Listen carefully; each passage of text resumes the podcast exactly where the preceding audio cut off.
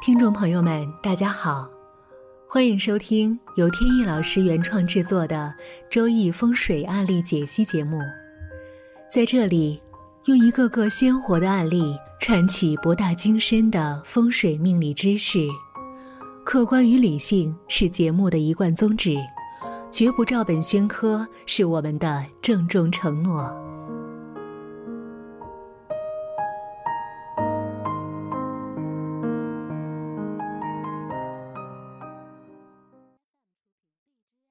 在开始今天的案例分析之前呢，还是跟大家聊一个小话题。前些天呢，有一次跟朋友的聚会，认识了一位朋友，期间呢就聊起了有关风水啊、命理方面的话题。这位朋友呢，对我所研究的领域呢，颇多微词。对风水啊、玄学啊、命理方面的一些理论呢，完全持一种排斥的态度。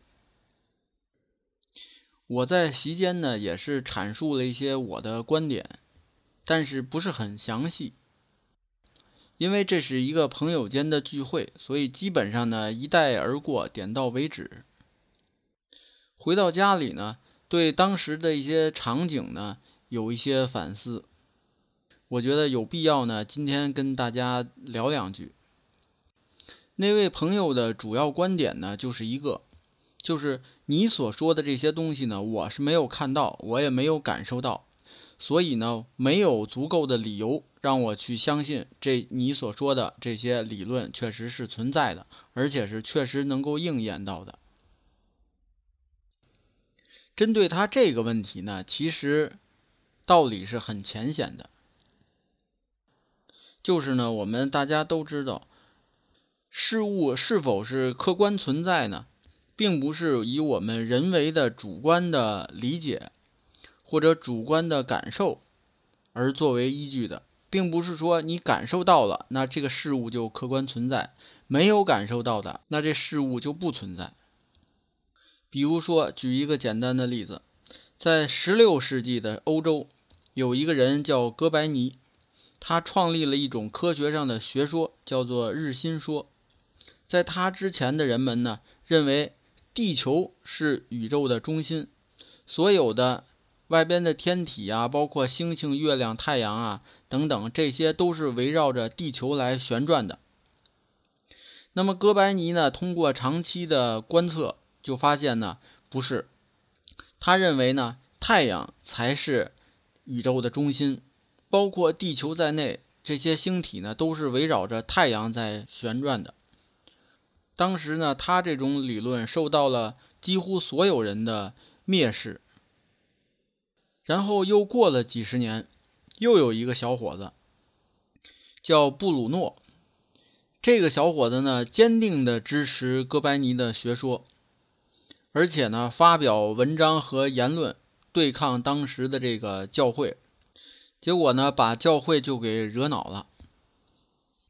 不单是教会，当时的民众呢，也认为这个布鲁诺是一个异教徒，是一个魔鬼。所以最后呢，他们残忍的就把这个布鲁诺给在一个广场上架火就给烧死了。包括像后来的伽利略，也是坚定的日心说的支持者。同时呢，他还发现了一些别的科学道理，比如说，两个铁球，一个重的，一个轻的，从同样的高度往下扔，那两个铁球哪个先着地呢？在他之前的人们认为，那肯定是重的那个先落地，但是通过实验发现了两个球同时落地。然后呢，那个朋友还有一个观点。就是说，我们谈命理，那么命理呢是有一双无形的手安排的。这双无形的手在哪里？谁能够展示出来？这个问题呢，解释起来稍微复杂一些。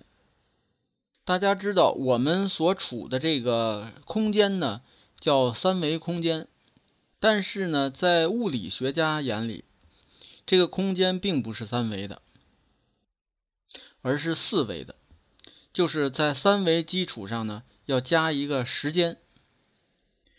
这个空间呢是牛顿研究的空间，我们普通人就可以感受得到。但是呢，大家相不相信有一种空间是在四维以上的，有五维甚至于六维的空间？那我们一个人类，我们能够看到五维甚至六维空间的事实吗？我想呢，一定是有人能够看到的，只不过呢，这样的人很少很少。不过呢，在这里可以告诉大家，超四维空间的事实已经被证明，确实是存在的。它证明呢，到现在呢，还不到一百年的时间，在那个空间呢，时间并不是按照固定的速率来行走的，而是忽快忽慢。而光线呢，也不是固定的三十万公里每秒，而也是忽快忽慢的。而且呢，光线并不沿直线传播，而是沿曲线传播的。大家能够想象到这种空间吗？我们能够看得到吗？答案都是否定的。但是呢，八九十年以前，有人认为它存在。这个人呢叫爱因斯坦，他所说的这个理论呢叫做广义相对论，实际上呢就是在牛顿研究的四维空间的基础上面，增加了其他的维度，也就是超四维空间。那么那个空间有没有生物？有没有某种力量对人类社会的这种思想啊行为发生作用呢？不得而知，因此说呢，至少我是这么认为的。在我们人类所生存的这个空间以外，还有其他的空间，有可能那其中还有生物。所以归根结底一句话，我们没有看到的东西，不代表它就不存在。那么好，这个话题呢，咱们就聊到这里。下边呢，我们言归正传，继续跟大家讲解案例。现在的住宅呢，跟古代有很大差别。现在很多楼房，而且其中的格局呢是相对复杂的。这个也就对风水理论呢提出了更加细化的要求。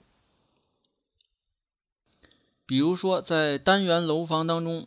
有的楼房呢，由于它格局呢设计的不是很合理，这个厨房呢会建在整个屋子的几何中心，这种现象呢叫做引火烧心。对于这个八字喜火的人呢，它威胁并不大，但是对忌火的人来说就比较严重，它容易引发心脏呀，还有眼部的疾病。还有血液方面的问题，再有呢，比如说这个卫生间建在了中央的位置，也不好。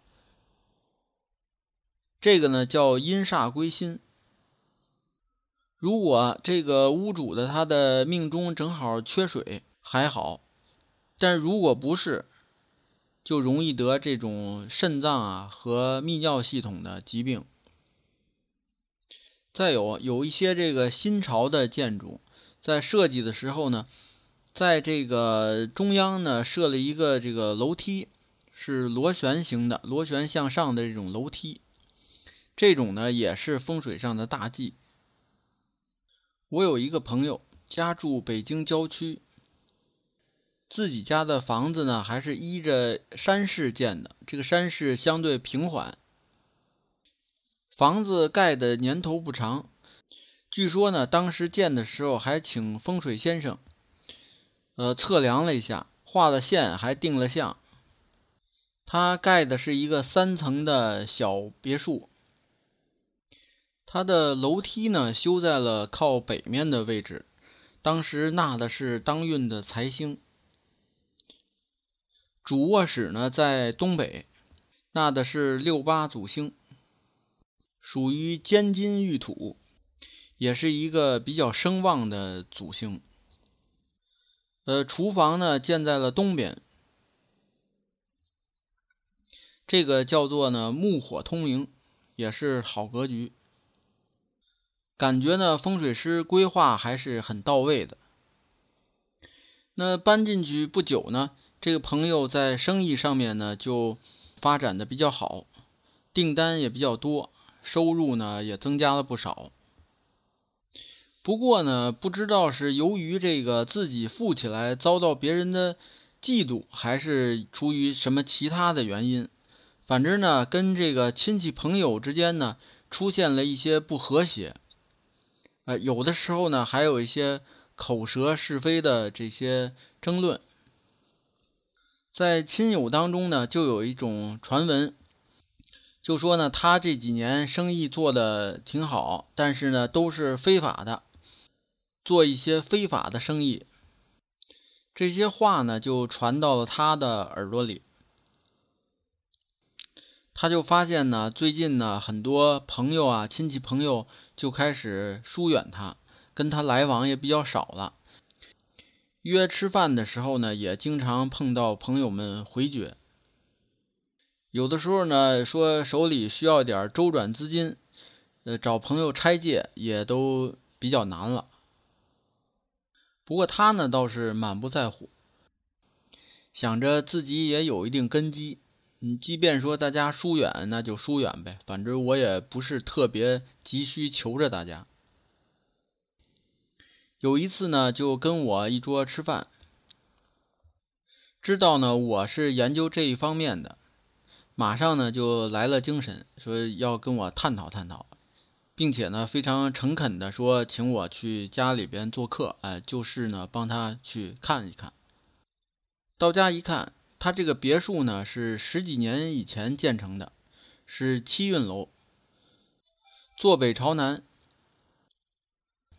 因为周边呢有地势高低的起伏，也有一些树木，所以呢，从峦头理气方面来看呢。还是很不错的一个风水地方。进了屋子，呃，特别显眼的，就是这个大厅的中央这个地面做的还是挺花心思。他用的是一种绿色的这个地砖，砌成了一个正方形的一个图案。这个图案呢，还是通过加工呢，让人感觉有这个立体的这个感觉。不过我看了以后呢，觉得不太舒服，因为它那个方形的这个图案呢，又是立体的，呃，看起来就像一个围栏。拿飞星进行排盘，发现这个地方呢纳的是二三祖星，二三祖星呢形成了斗牛煞，显然呢这个是整个这个别墅的风水上的败笔。我就问他呢，说这个图案是风水师给你设计呢，还是你自己设计的？他说是自己选的，正好呢有一个朋友卖建材的，他那儿也有这种图案，他就按这种的图案就开始弄的。这个房屋的中央呢是一个非常重要的位置，尤其现在呢下元八运，中央呢是集中财运的地方。他这个别墅呢，虽然是七运的楼房，但是呢，中央也是非常重要的。而他现在中央的这个图案呢，结合这个斗牛煞，形成了一个非常不利的一个问题。所以我判断，纠缠他这些年的这个呃是非口舌的这些烦恼呢，就是来源于他这个图案。具体来说呢。就是由于它这是一个栅栏的图形，这个栅栏的图形呢，正好把其中的这个斗牛煞给圈住了，让这个煞气呢集中在这个中央的位置，没有办法向四周来扩散，也没有办法呢用其他方式来化解，所以呢就建议他要及时的把这个图案呢换掉。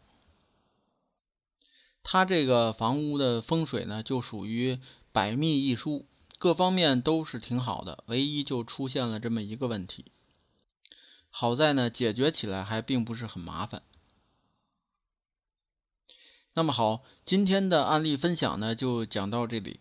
有兴趣的朋友还可以关注微信公众号“北京易经风水起名”的简拼，也就是首字母，上面有很多风水和命理方面的文章跟大家分享。好，谢谢大家，朋友们再见。